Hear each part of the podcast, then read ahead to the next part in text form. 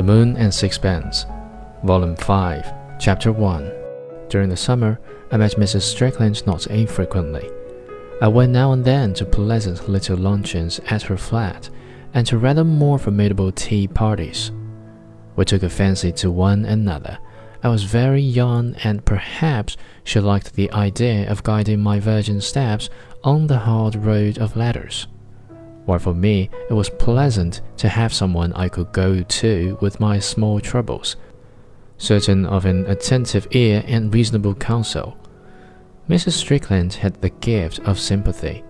It is a charming faculty, but one often abused by those who are conscious of its possession, for there is something ghoulish in the avidity with which they will pounce upon the misfortune of their friends so that they may exercise their dexterity. It gushes forth like an oil well, and the sympathetic pour out their sympathy with an abandon that is sometimes embarrassing to their victims. There are bosoms on which so many tears have been shed that I cannot but do them with mine. Mrs. Strickland used her advantage with tact. You felt that you obliged her by accepting her sympathy.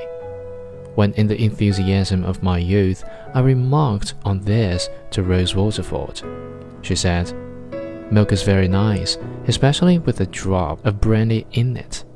But the domestic cow is only too glad to be rid of it. A swollen udder is very uncomfortable.